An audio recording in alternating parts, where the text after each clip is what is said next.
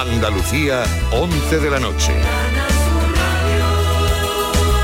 Noticias.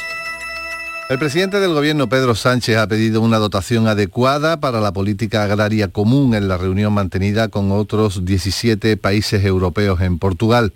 Sánchez ha señalado que la política de cohesión es la principal herramienta para eliminar las disparidades regionales y las desigualdades sociales dentro de la Unión Europea.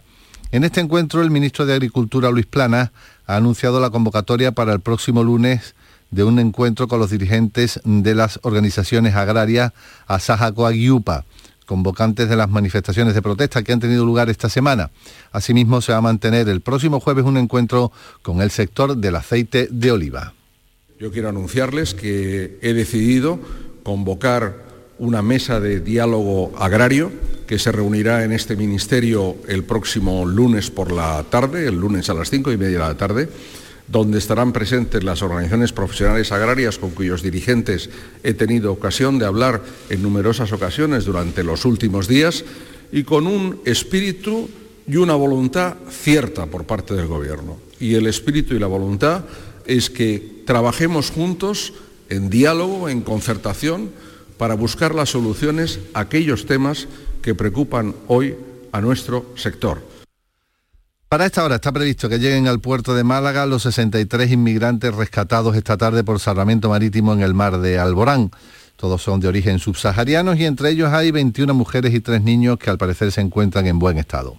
Cuando fueron rescatados navegaban en una patera que había salido por la mañana desde el norte de Marruecos. En Huelva, los vecinos del municipio de Nerva, afectados por la riada del pasado mes de diciembre, están dispuestos a recrudecer sus protestas si no comienzan en breve las obras en el arroyo para impedir nuevas inundaciones. Con ese objetivo, esta semana representantes de la plataforma de afectados han mantenido una reunión con el viceconsejero de la presidencia, Antonio Sanz. El portavoz de este colectivo es José Luis Lozano dimos a conocer nuestro punto de vista, está comunicado de primera mano a las administraciones y no vamos a esperar mucho que tengamos noticias. Vivimos ante un peligro constante y amenazante y entendemos que esto no se puede. No hay ninguna fecha. Estamos a la espera de que nos den una pronta alegría. Eso sería lo que más nos satisfacría. La Consejería de Salud ha activado el protocolo sanitario previsto tras la muerte en Andújar, en Jaén, de una niña por meningitis. La consejería ha mandado un mensaje de tranquilidad a los vecinos del municipio donde residía la menor, ya que se trata de un caso aislado. En cuanto al coronavirus chino, el primer ministro de ese país ha solicitado a la Comisión Europea que facilite el abastecimiento de suministros. Las instituciones comunitarias han mostrado su reconocimiento a las medidas de prevención y control de epidemias que China ha tomado y se ha prometido utilizar todos los recursos disponibles para ayudarle. En cuanto al pronóstico del tiempo, mañana domingo tendremos cielos poco nubosos, sin descartar nieblas en el interior, vientos flojos y temperaturas en general en ascenso las máximas. A esta hora tenemos 12 grados en Bailén, 13 en Huelva y 14 en Tabernas. Son las 11 y 3 minutos. Servicios informativos de Canal Sur Radio. Más noticias en una hora. Y también en RAI y canalsur.es. El test de Cooper es una prueba de resistencia que se basa en recorrer la mayor distancia posible en 12 minutos a una velocidad constante. Y este domingo tenemos 12 horas de radio en directo en la gran jugada. Esto es magia pura. Eibar Betty. Cádiz Zaragoza. Numancia Almería. Sevilla a la vez. Desde las 11 de la mañana en RAI con Juan Bustos y desde la una y media del mediodía en Canal Sur Radio con Fernando Pérez. ¡Viva! Este domingo superamos otra etapa de resistencia con 12 horas de radio. 40 años en 40 días. El camino al 28 de febrero. Historia viva de nuestra historia. Alejandro Rojas Marcos, líder andalucista desde antes de la democracia, condenado a prisión en 1972 por propaganda antifranquista, diputado en el Congreso por el PSA en 1979, alcalde de Sevilla durante la Expo 92. 40 años en 40 días. El domingo a las 9 de la mañana, Rojas Marcos en Días de en la radio de Andalucía. Canal Sur Radio, más cerca que nunca. Andalucía cerca de ti, con Miguel Fernández. ¿Cómo estás? Hola, ¿qué tal? No sé si estarás de acuerdo conmigo, pero uno de los grandes atractivos de esta época es la posibilidad de viajar. Hasta hace relativamente poco tiempo, viajar era un lujo al alcance de muy pocos. La globalización, sin embargo, ha abierto caminos y acercado horizontes, nos ha familiarizado con otras culturas y modos de vida. Viajar ha pasado a ser algo cotidiano, frecuente y hasta adictivo. No hemos llegado de un viaje y ya estamos pensando en el siguiente. Viajar nos ha cambiado la mentalidad, los gustos, la perspectiva. Viajar, en definitiva, nos ha hecho mejores.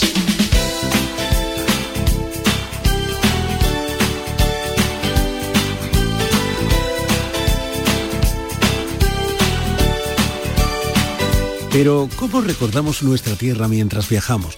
Porque lo queramos o no, todo viaje encierra también una cierta comparación. Es inevitable que mientras recorremos una ciudad pensemos en la nuestra, que cada sabor evoque un plato, que cada paso nos haga mirar hacia atrás. Si sigues con nosotros en los próximos minutos, te vamos a invitar a viajar con tres andaluces. En realidad vamos a saltar varias veces de continente, vamos a cruzar varios océanos. Alicia, Juan y María echaron un día a andar y todavía no han vuelto. Mientras viajan, recuerdan nuestra tierra. ¿Y tú? ¿Qué recuerdas de Andalucía cuando estás fuera? ¿Qué recuerdas de tu tierra mientras viajas? Déjanos ya tu nota de voz en el 670 94 30 15 y también sigue nuestras historias en Facebook y Twitter. Cerca de ti, CSR. Andalucía cerca de ti. Los andaluces por el mundo están en Canal Sur Radio.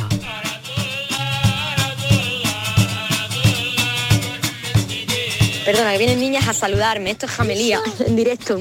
Mañana. ¿No? ¿La vas? ¿Tu misión? ¿La vas? Que esto es Jamelía en directo. Han venido unas niñas a saludar. Bueno, en realidad no han venido a saludarme. A mí me han visto con el bebé y han venido a conocer al bebé nuevo. Pero yo ya pasé a un segundo plano. A mí ya no, yo no les hago tanta ilusión ya. Alicia es granadina. Alicia es integradora social. Alicia es viajera. Alicia solidaria, Alicia es muchas cosas. En 2009 emprendió un viaje del que todavía no ha regresado. Dejó el asfalto de Granada por las dunas de Ercheví. A veces recorre el camino sola y otras acompañada. Desde esa distancia, Alicia piensa en Andalucía y sabe que es feliz. Hola Alicia, ¿cómo estás? Hola, ¿qué tal? Tengo la impresión de que eres mucho más de lo que hemos dicho en esa presentación que eres. bueno, mm, ¿qué soy? ¿Qué, somos cada uno, no? Cada uno, ¿no? somos lo, que queremos ser, ¿no? Bueno, tú eres, pues te podemos presentar todo. como viajera, ¿verdad? Eh, por encima de todas las cosas. Eso es. Bueno, pero... Alma nómada total. Pero como señalaba Paul Bowles, viajera o turista. Que eh, parece, parece que no... Parece que no es lo mismo. ¿eh?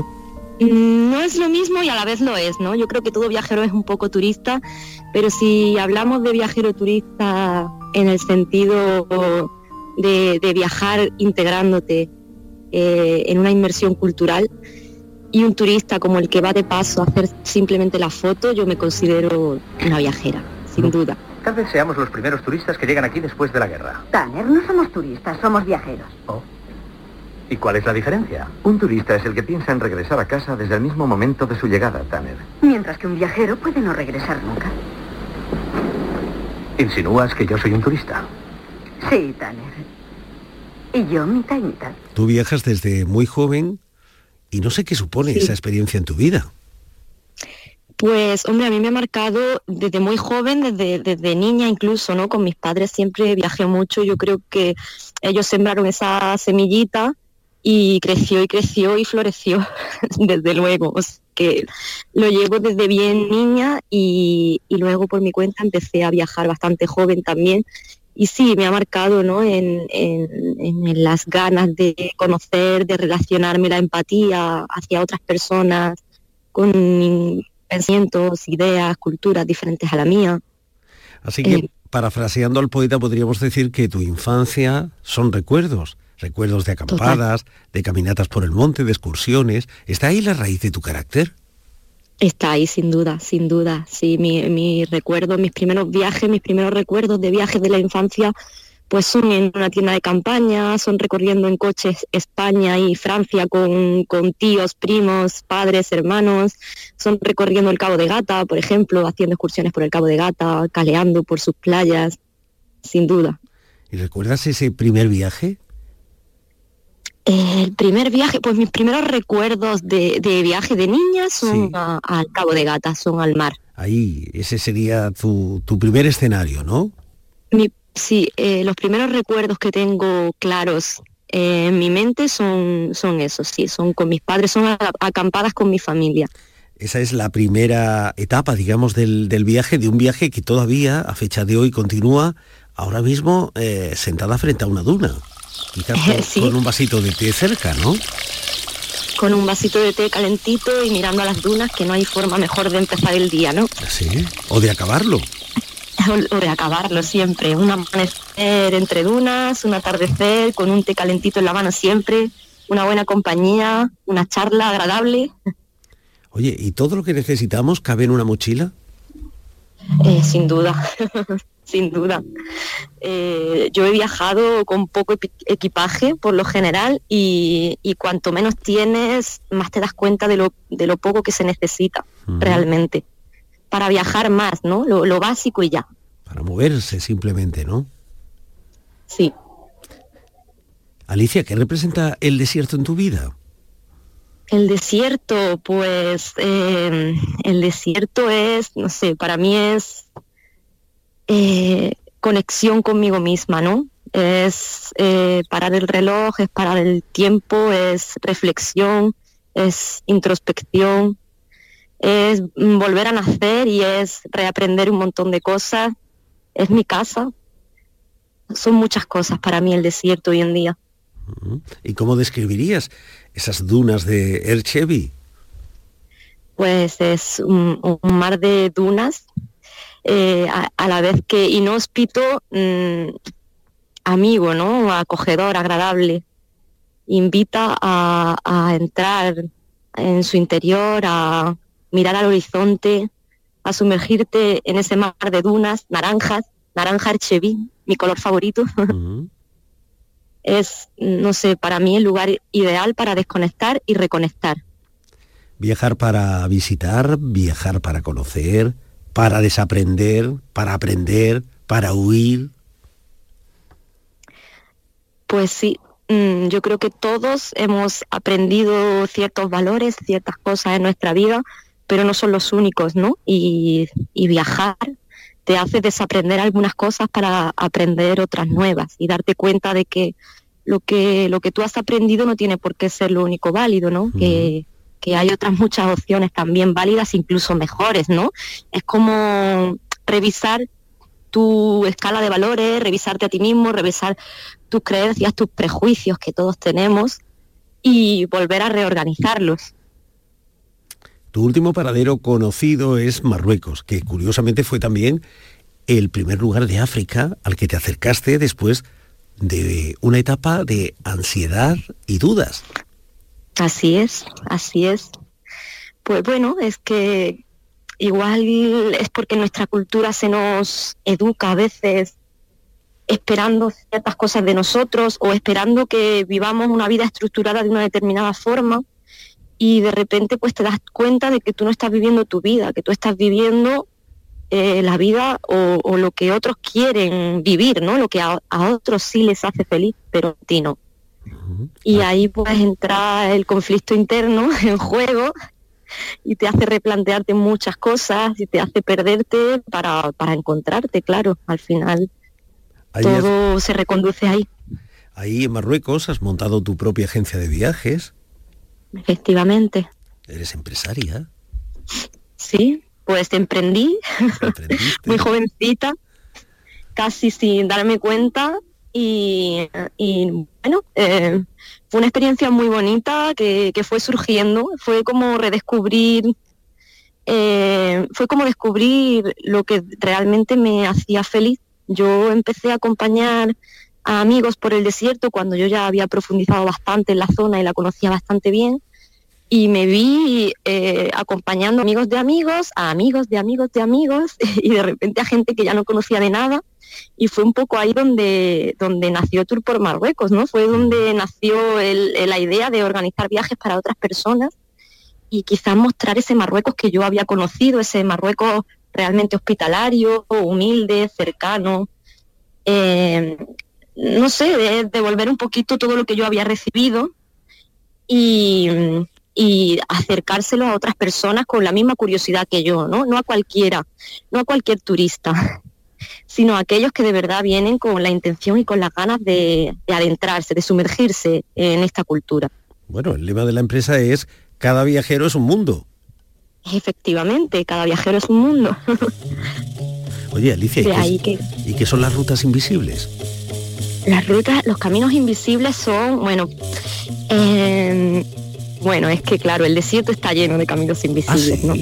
Para mí, eh, los, caminos invisibles son aquellos que no transita todo el mundo, ¿no? Los caminos visibles, pues son las típicas rutas turísticas, que es verdad que hay que recorrerlas porque te llevan a, lugares espectaculares que realmente merecen la pena, pero son los que transita todo el mundo, ¿no? Eh, pero a mí, a mí me mata la curiosidad cuando voy por una carretera marcada, asfaltada, y de repente veo una pista que sale hacia la izquierda, ¿no? y, digo, ¿qué habrá al final? ¿no? ¿Dónde llevará esa pista? Pues eso es un camino invisible, ¿no? Es mm, déjate llevar, coge esa pista, sigue transitándola, a ver dónde te lleva. Y casi siempre pues te lleva a pueblecitos no turísticos, a lugares donde también viven personas, donde también pasan historias, donde también hay cosas que ver. Mm, igual no es la Torre Eiffel o, la casba de Ait pero hay mucho, mucho que descubrir. Pero tiene su encanto y su mensaje. Y puestos, y puestos a descubrir, Alicia, ¿qué es Nomadeando Ando? Pues bueno, Nomadeando Ando es mi blog personal, digamos, o la parte personal que a mí me apetece compartir con todo el mundo. Y habla de viajes, habla de, viajes mm, mentales, de viajes físicos, de viajes de todo tipo, ¿no? De, de viajes maternales, porque claro, una no es solo viajera, una es viajera, de repente es madre, de repente es muchas cosas, ¿no? Y, y Nomadeando Ando es el blog que nació de, esas experiencias que a mí me apetecía compartir un poco con la familia que estaba lejos, con los amigos, con aquellos curiosos a los que le apetece viajar sin moverse de casa y leer anécdotas de viaje desde el sofá, por ejemplo. ¿Y nosotros podemos nomadear contigo? Por supuesto, bienvenido siempre. pues Nomadeando Ando, mi blog de viajes. y, nada, pues leer las anécdotas, leer los viajes, mis experiencias. Y bueno, si alguien quiere nomadear físicamente, aquí en el Airship es más que bienvenido siempre, por supuesto. Bueno, acabas de ser madre, hablando de experiencias, acabas de ser madre. ¿Va a cambiar ese hecho, tu pasión por el, por el viaje?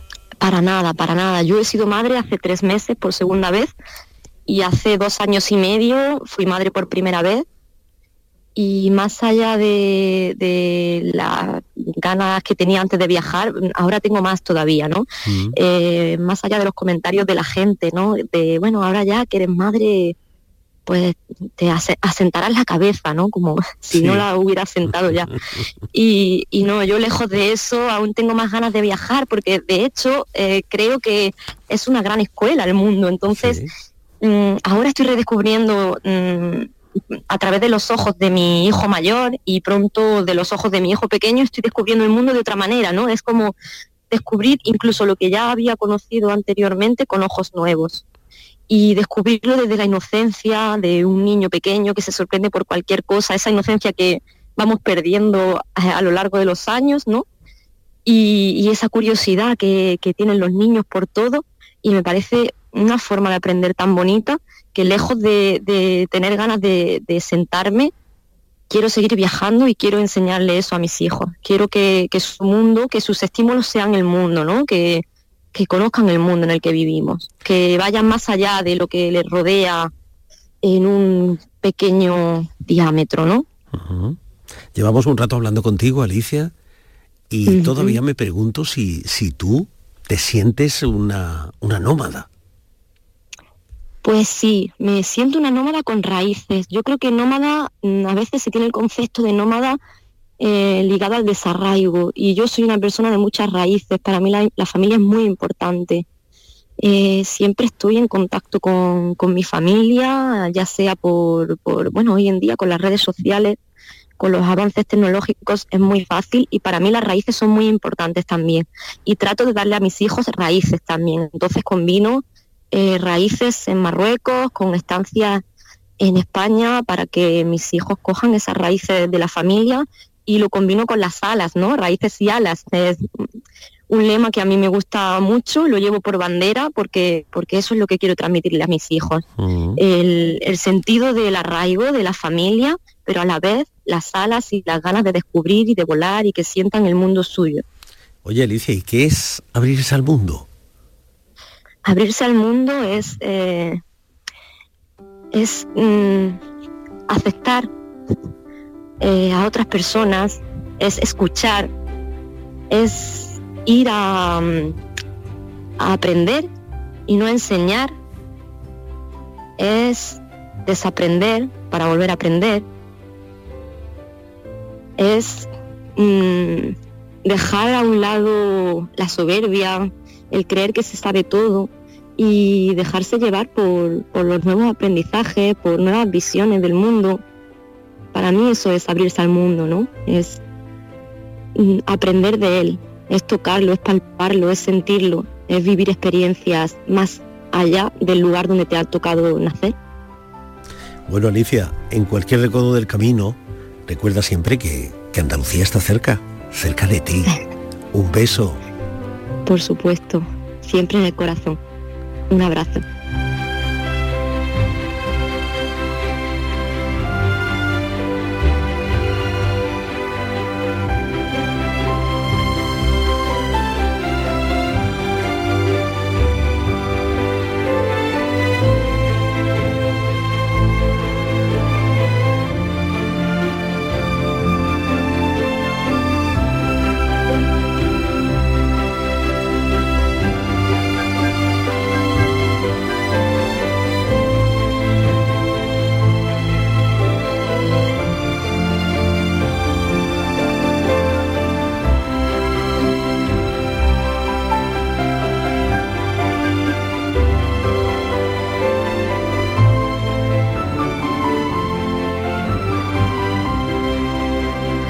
Mandar una nota de voz por WhatsApp, utiliza este número 670-943-015. Andalucía, cerca de ti. Alicia contempla el desierto y piensa en Andalucía. Sin embargo, el desierto puede adquirir muchas formas, muchas tonalidades. Alicia procede de un lugar, Granada, que no tiene nada que ver con el sitio en el que vive ahora. A nuestros dos próximos protagonistas les ha ocurrido algo parecido. Juan ha cambiado de montaña y María contempla el altiplano. Enseguida vamos con ellos, pero antes nos gustaría que cerraran los ojos y nos dijeras, ¿qué te recuerda Andalucía cuando estás fuera? ¿Qué recuerdas de tu tierra mientras viajas? Pues mira, la recuerdo siempre con mucha alegría, con mucha luz, con ese desparpajo que tienen aquí la- las niñas para decir cositas. eh, con siempre se añora cuando estás fuera de Andalucía, porque ves que lo tenemos aquí todo. Tenemos una belleza de, monumentos, de cultura, de todo, que mm, en otros sitios tienen, pero muy repartido. Aquí lo tenemos todo junto. ¡Viva Andalucía! Déjanos tu nota de voz en el 670 94 30 15 y también sigue nuestras historias en canalsur.es.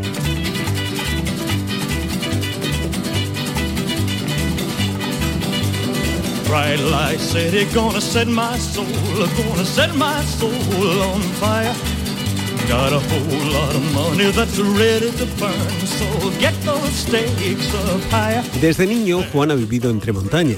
Pasó su infancia en la serranía de Ronda y ahora que es adulto, se ve obligado a recorrer rutas elevadas.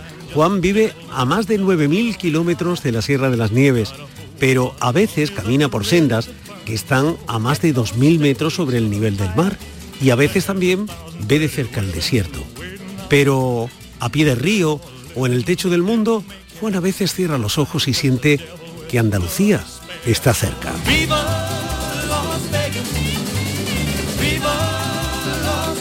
Hola Juan, ¿cómo estás? Hola, buenas, ¿qué tal? Eh, estoy haciéndome una composición de, de lugar imaginándote Las Vegas. Eh, en ciertos momentos te imagino así entre, entre ruletas, en casinos, en todo lo que evoca el nombre de Las Vegas y otras veces, pues no sé, cruzando el Gran Cañón del Colorado, por ejemplo. Sí, ahí, así es. Eh, tengo la suerte que soy guía y llevo aquí a la gente de tour entre los distintos casinos que son muy bonitos de ver y también al Gran Cañón, que es una de las maravillas de la naturaleza. O sea que son dos visiones del mundo, ¿no?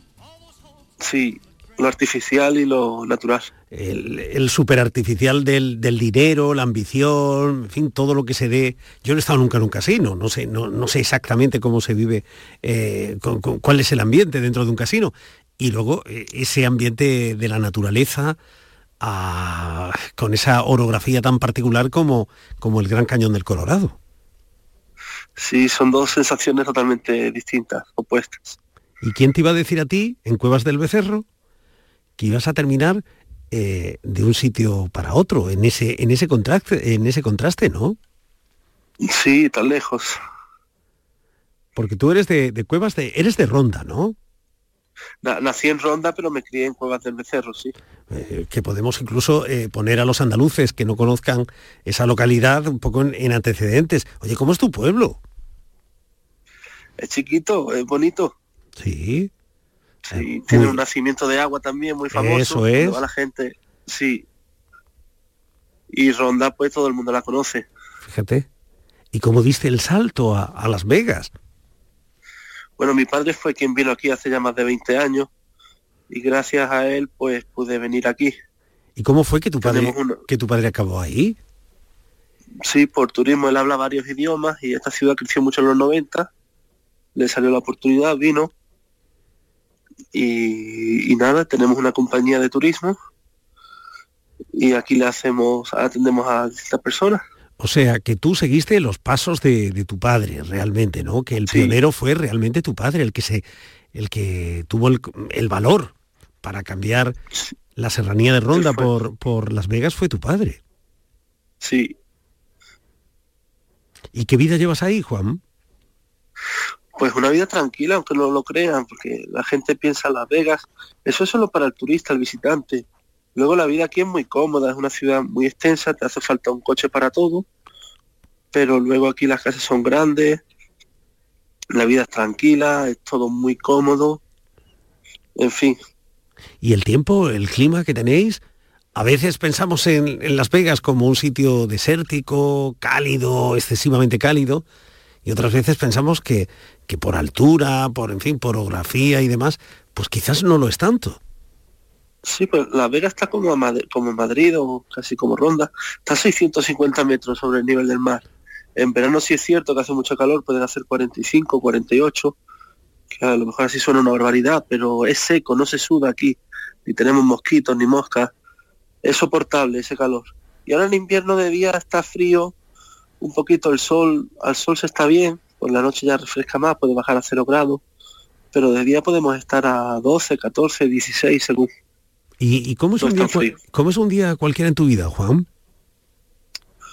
Pues yo normalmente me, me, despierto, desayuno, voy a la oficina, si tengo que trabajar aquí o bien en el aeropuerto, si no tengo que salir de la ciudad, pues me quedo por la zona, si tengo que ir al cañón, pues ahí ya sí me despierto a las 4 de la mañana, me preparo mis cosas, agarro la furgoneta y voy buscando los pasajeros y salgo. ¿Y tus turistas son de, de nacionalidad, eh, no sé, estadounidenses, europeos? No, principalmente, bueno, españoles y demás países latinoamericanos. Mm. Claro, ir sí, a Estados Unidos también. y poder ver el, el, Gran Cañón del Colorado, eso debe ser todo un regalo. Claro, sí, porque ya que vienen aquí, muchos tienen la barrera de, del, del idioma, se ven un poco perdidos, les abruma también esta ciudad pues si contratan servicios de guías y demás se sienten más cómodos. ¿Y qué distancia hay entre, entre Las Vegas y, y, toda la zona del Gran Cañón del Colorado? Pues sin parar, son 200 kilómetros que se hace sin parar en dos horas, 15 minutos, 20 según. I've been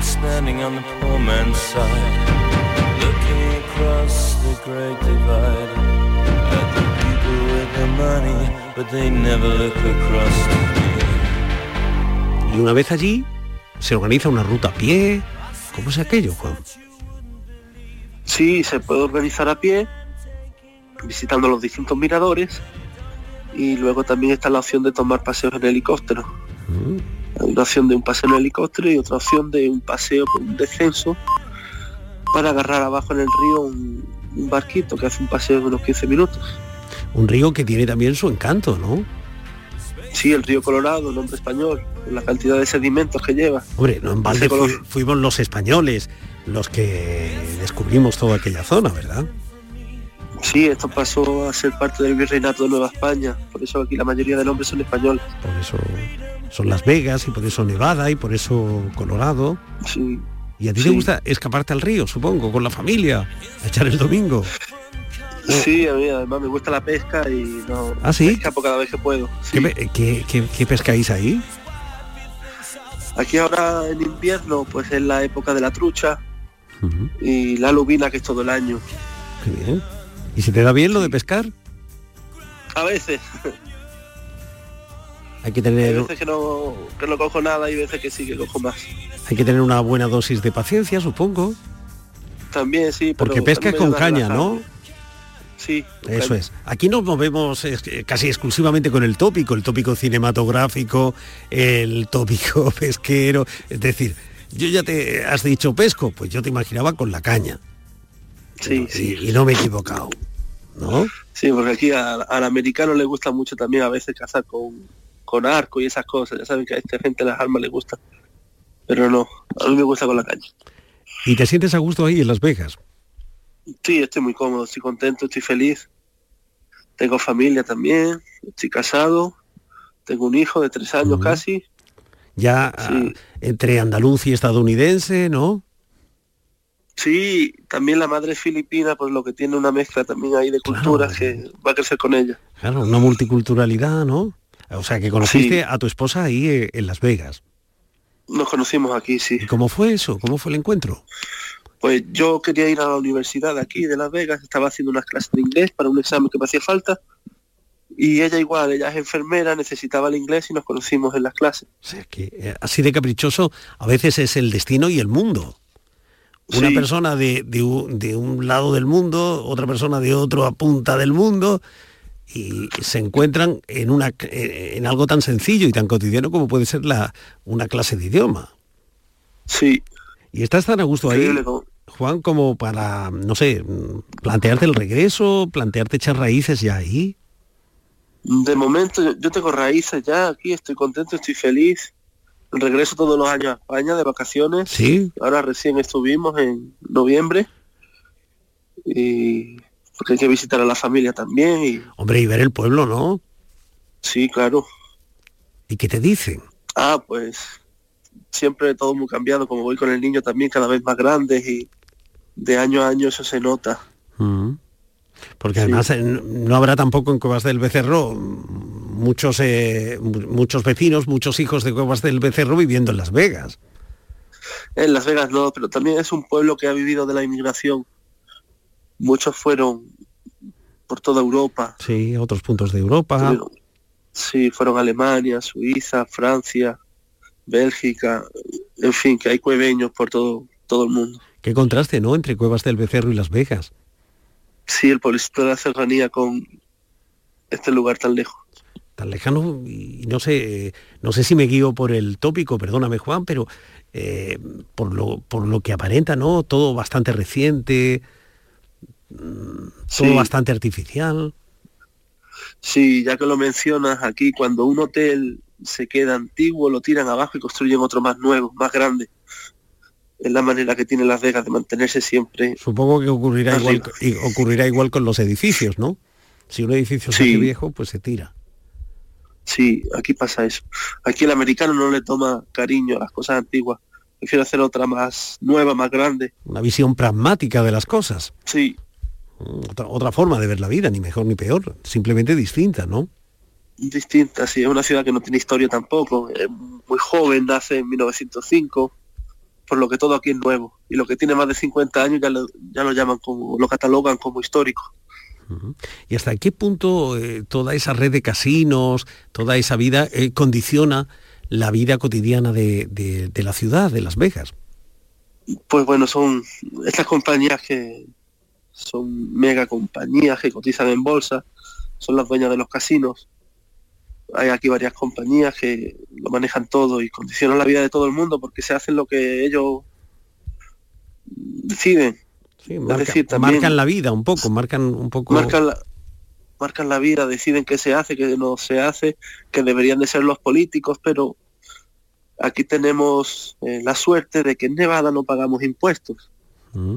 Los trabajadores, es decir, yo no pagaría impuestos aquí el estado de Nevada, solo pagaría el federal.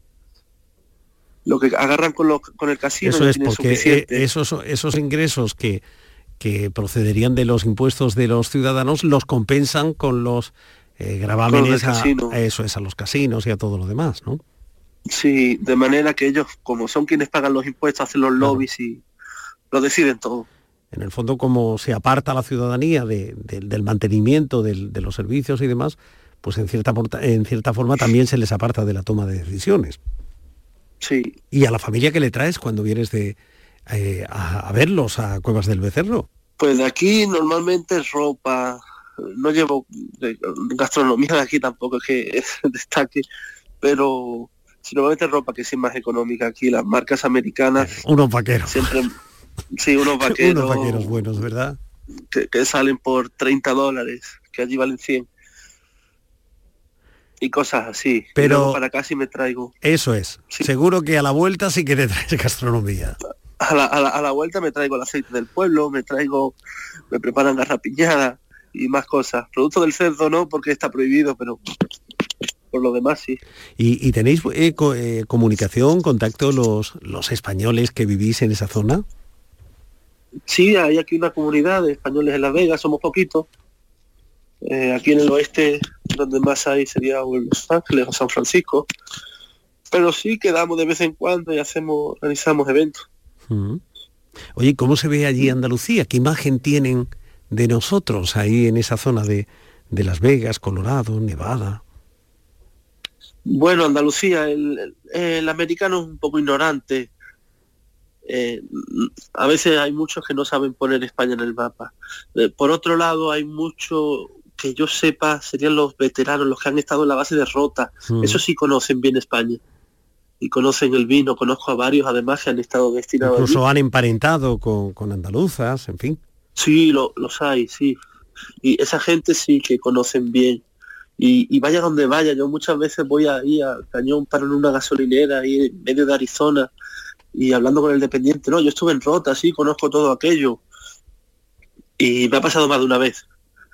De tomar un taxi, el taxista también decirme, ah, no, yo estuve en Rota y muchas cosas así le encanta, tiene el recuerdo de la comida, la gente, eso sí. Y cuando Juan cierra los ojos, ¿cómo ve Andalucía? ¿Cómo, cómo recuerda Andalucía? Ah, la recuerdo con mucho cariño, es donde crecí y quien me condicionó a ser como soy hoy en día. Pero de otra manera abre los ojos. Los españoles son distintos. Juan cierra los ojos, piensa en Andalucía, pero si abre los ojos, está en Las Vegas. ¿Y cuál sería el sonido más frecuente que encontraría en Las Vegas? Eh, yo trato de encontrar aquí la paz, la tranquilidad, me gusta mucho la naturaleza. Bueno, pues entre esa naturaleza de la que también puede presumir la zona de la que de la que procedes, la serranía de Ronda, Cuevas del Becerro, Ronda, pues ya sabes, Andalucía, Juan, está cerca. Sí, hoy en día con los aviones, en un día te plantas donde sea. Bueno, un abrazo, hasta pronto. Un abrazo.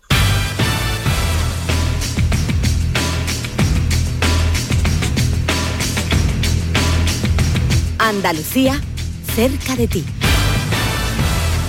A ver, ¿cuántos viajes se hacen al día? Hemos buscado el dato en Internet, pero por raro que pueda parecer, nadie parece haberse ocupado en sumar pasos, millas o kilómetros. No obstante, una plataforma de viajes bajo demanda asegura que sus vehículos recorren cada día 14 millones de kilómetros. En México DF, por ejemplo, se calcula que se hacen al día 6 millones de viajes. ¿Y tú ¿Cuántos kilómetros calculas que has recorrido? Yo recuerdo Andalucía cuando viajo pues como una tierra con mucha luz, mucha alegría, con mucho color y sobre todo mucho olor. A la bucambilla, por ejemplo, y al salitre de, del océano Atlántico en las costas de Cádiz. Así recuerdo yo Andalucía cuando viajo. Para mandar una nota de voz por WhatsApp, utiliza este número 670-943-015. Andalucía, cerca de ti. Y en ese viaje, ¿qué te recuerda Andalucía cuando estás fuera? ¿Qué recuerdas de tu tierra mientras viajas? Deja tu nota de voz en el 670 94 30 15 y también sigue nuestras historias en Facebook y Twitter. Cerca de ti, CSR. Cuando estoy fuera de Andalucía, pues recuerdo con nostalgia, echo de menos pues su sol, su gastronomía, su playa, su montaña, su gente, esa alegría que, que lo inunda todo. Como tantos jóvenes de su edad, desde hace algún tiempo María vive fuera de casa. Para María, las casas tienen un valor particular. Ha estudiado arquitectura y ha participado en un proyecto solidario en Bolivia. Las cooperativas de vivienda por ayuda mutua se desarrollan en distintos lugares de América del Sur como Uruguay, Paraguay, Bolivia o Perú. A María le inculcaron la vocación por la solidaridad sus padres. Cada vez que participa en cualquier acción, María sabe que Andalucía está cerca.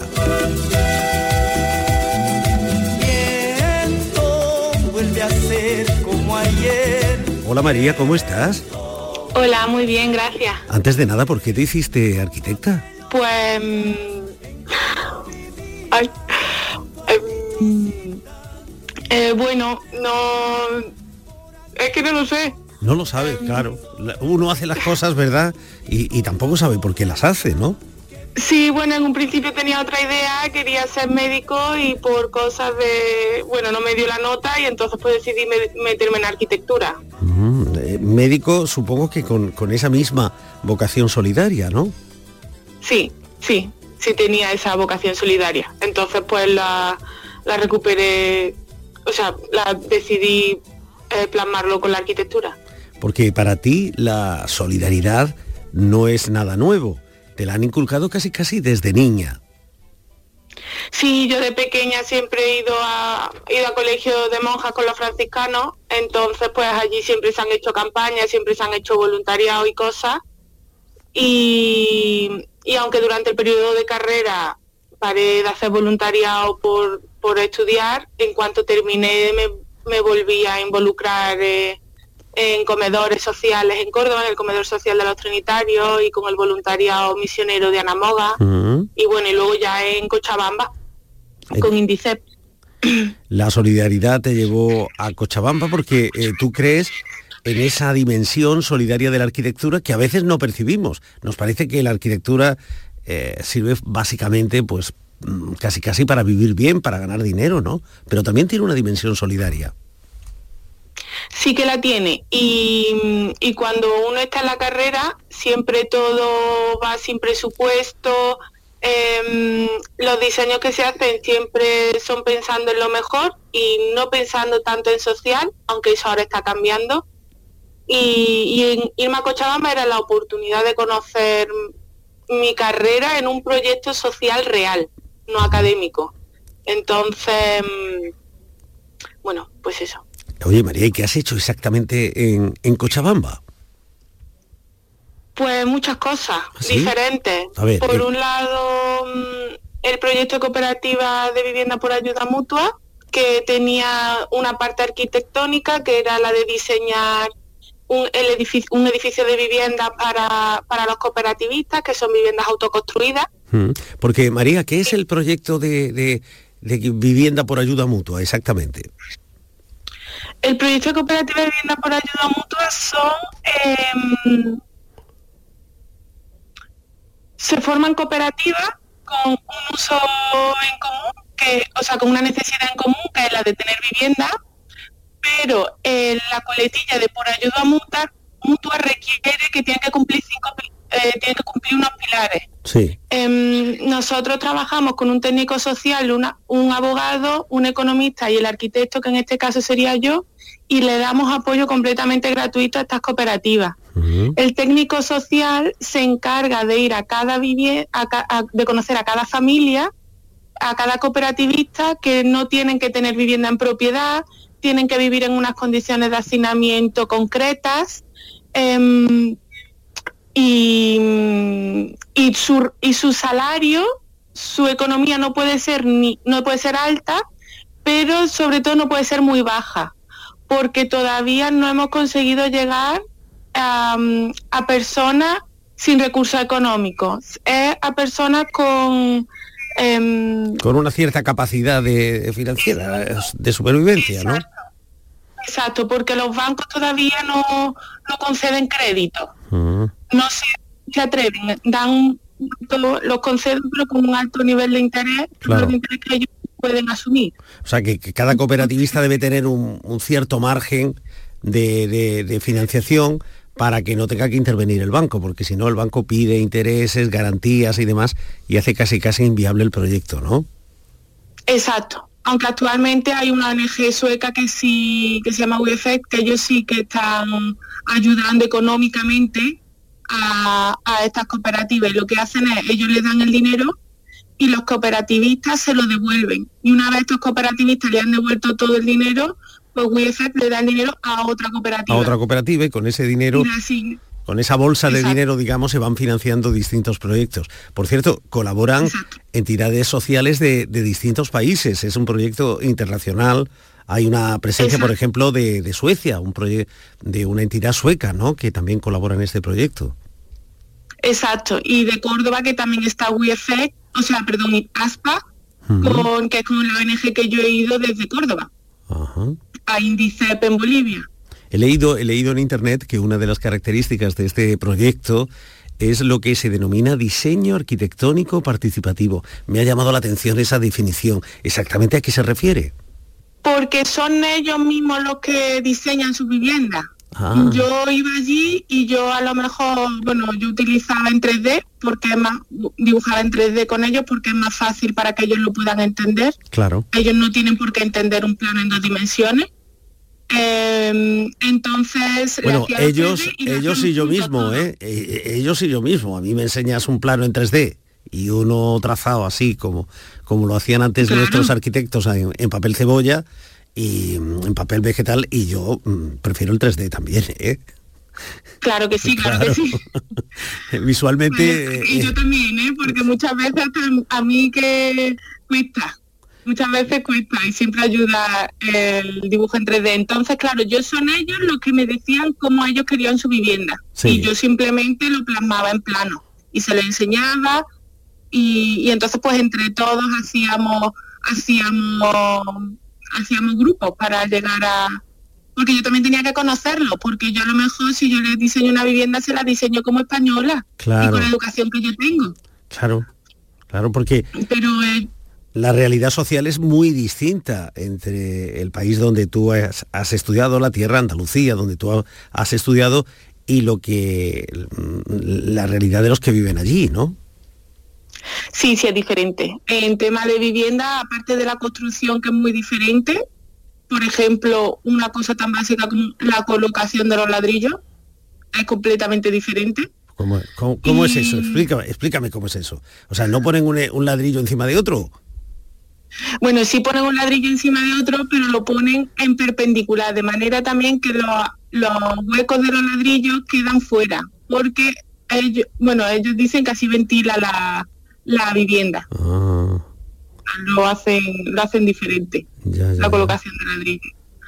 Y mm, eso por un lado, y, mm, ¿y luego qué? Pues fíjate que, que he mirado yo en internet y, y he visto las Ah, casas. He visto las casas y así, eh, por lo que se ve en algunas fotografías, me recuerdan un poquito nuestros adosados. Sí, sí, sí, es que Bolivia tiene una influencia andaluza muy importante. Ah, sí. Muy importante, sí, sí.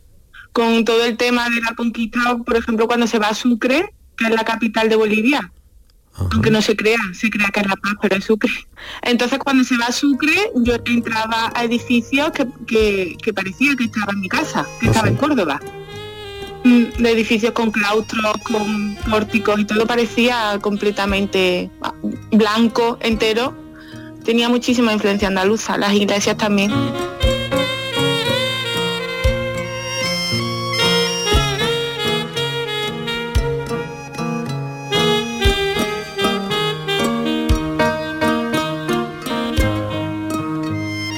Pero vuestras casas además allí en Cochabamba eh, son muy respetuosas. El proyecto es muy respetuoso con el entorno natural, ¿no?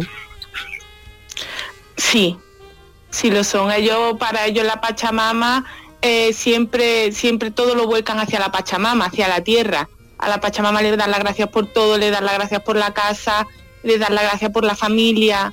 Ellos siempre mm, están acostumbrados siempre a vivir vivienda en viviendas unifamiliares en, en Cochabamba y todo volcado a la tierra y a su entorno natural, les gusta tener su huerto, necesitan tener su patio y su zona de, descanso en la casa. Mm, son, sí, necesitan mucho más espacio también que nosotros. Las viviendas son, son, más amplias, porque las condiciones viven muchas familias, son grandes las familias. María, ¿y cómo ha sido tu relación con la gente, con los bolivianos y las bolivianas? Ay, yo creo que fantástica. Yo tengo amigos todavía que hablo casi todas las semanas con ellos. Sí. Muy buena, la verdad. He aprendido muchísimo con ellos. ¿Qué idea tienen allí de Andalucía? Mm, hombre, pues mm, pues yo se la he enseñado porque yo soy muy tradicional, yo me he visto de flamenca, me he visto de mantilla, bailo sevillana, entonces yo se la he enseñado por supuesto. O sea que ha sido de mantilla. Ha sido de mantilla por Cochabamba.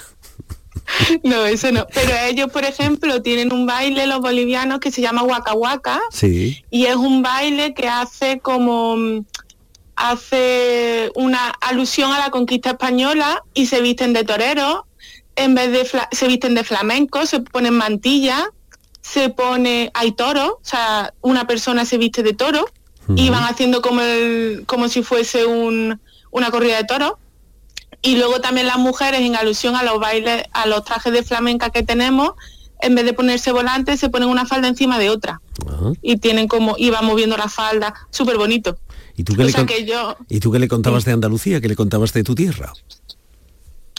Hombre, pues yo le enseñaba la mezquita, que es preciosa, de Córdoba, le enseñaba las sevillanas que me encantan, luego la Semana Santa que también es parecida, pero también pues le enseñaba pues en la hermandad en la que yo salgo y los trajes tradicionales de mantilla, cuando ellos se vestían de mantilla. Em, los invitabas la montaña, el mar. Los invitabas a Salmorejo, los invitabas a ah, pues Salmorejo de vez en cuando, ¿no? Pues mira, hacía un montón de cenas en casa y lo especial era berenjenas con miel. No de caña, pero bueno, miel de, abeja. Em, luego hacía tortilla de patatas, que les encantaba a todo el mundo, salmorejo, el gazpacho no le gustaba, le gustaba el salmorejo, y, las croquetas. Vaya. O sea que... pero sí. Oye, y, María, y, participar en este proyecto, no sé, ¿te ha cambiado la idea de la arquitectura? ¿Eres otra arquitecta después de ir a Cochabamba? Sí, lo soy, sí lo soy. Em, y otra persona también. um, sí lo eres, al final vas allí y ya no solo participa en temas de diseño, también he participado en temas de trabajar con ellos Em, para que se redacten leyes para que se concedan créditos, he trabajado con ellos organizando manifestaciones, entonces te acerca mucho a la necesidad de ellos de tener vivienda. Y luego vienes aquí a España y esa necesidad quizás no la vemos tanto porque está escondida en barrios más en barrios marginales, entonces no la ves en el día a día como a lo mejor la sensación que te pueda dar allí, pero pero es una necesidad que existe. Básica, Entonces yo un derecho constitucional incluso, ¿verdad? Sí, sí. Entonces yo ahora ahora mismo estoy, yo mi idea, yo ahora mismo estoy creciendo profesionalmente y me estoy esforzando en aprender lo máximo como arquitecta pero a mí en un futuro no me gustaría desvincularme de este trabajo O sea, social que he hecho y de esto que he aprendido. Que te gustaría seguir trabajando en ese tipo de iniciativas. A mí sí. Sí. Ahora mismo estoy en otro momento y necesito y me estoy formando más profesionalmente yo, pero una vez que yo me sienta con la seguridad me gusta, o sea, yo quiero seguir en ese tipo de iniciativa. ¿Y cómo O sea, sería, sin y cómo sería la casa ideal de María? ¿Cómo, cómo diseñarías tú tu propia casa? ¿Qué, qué tendría? ¿Qué elementos tendría? A ver, atención. Qué Ah, hombre, a ver si va a ser en casa del herrero, ya sabes. No. Una arquitecta tendrá casa, una casa estupenda, supongo. Hombre, eso sí. Pero yo tendría una casa donde yo estuviera cómoda, no la tendría muy grande. Tendría una casa donde yo pudiera adaptar toda mi todo lo que he conocido, me he traído, no sé, em, donde yo pueda hacer cosas que me gustan de- dentro de la casa, donde tenga mi espacio de gimnasio, mi zona de, de deporte, mi zona de, de lectura. No sé, tendría una... No sé, es que es muy difícil, es que ves tantas cosas Porque- y trabajas porque con tantos María- proyectos que quiero muchas cosas. María, por encima de lo que puedan decir los economistas, los teóricos, como arquitecta, ¿qué es una casa? ¿Qué valor tiene una casa? Una casa es un sitio donde cuando donde tú te sientas a gusto. O sea, un sitio que tú llegues allí, tú tengas tu familia o, o no, pero que tú entres a ese sitio y te puedas sentar tranquilo y puedas disfrutar del tiempo y puedas y te, y te sientas bien y estés bien y a gusto con tu espacio y puedas tener tu intimidad. María, Andalucía es tu casa y está cerca, Sí. cerca de ti. Sí, Un beso. sí, sí. Un beso.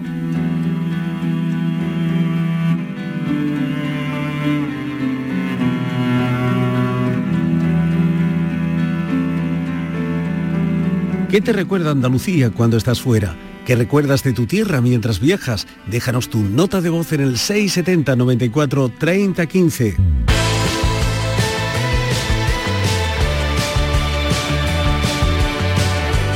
En un viaje nuestro destino nunca es un lugar, sino una nueva forma de ver las cosas, aseguraba el escritor Henry Miller. Viajar nos hace valorar más lo que tenemos, nos ayuda a conocernos mejor. De la mano de los andaluces que viven lejos, hemos sabido cómo se ve nuestra tierra en la distancia. El camino nos volverá a reunir dentro de siete días. Hay mucho por andar y muchas historias de andaluces que descubrir. Seguiremos cerca durante la semana a través de las redes sociales y el WhatsApp. Ya sabes, nuestro número 670 94 30 15. La verdadera distancia la establece siempre el corazón. Por eso, Andalucía siempre está cerca, cerca de ti. Andalucía cerca de ti, con Miguel Fernández. Viajar es navegar los mares del albur y cablegrafiar del fondo de un baúl. Viajar es proyectar, viajar es pretender, viajar en realidad es volver.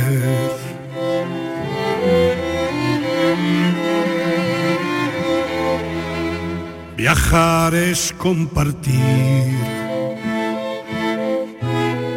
que todo está en buscar.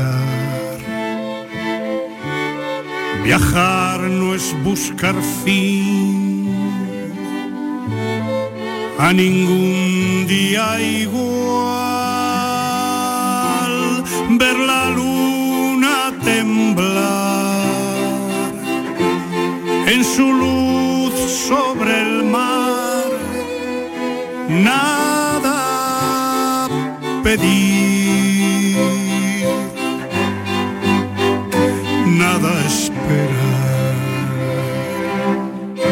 Salir ileso del paisaje, volver indemne y regresar, lleno el corazón como una postal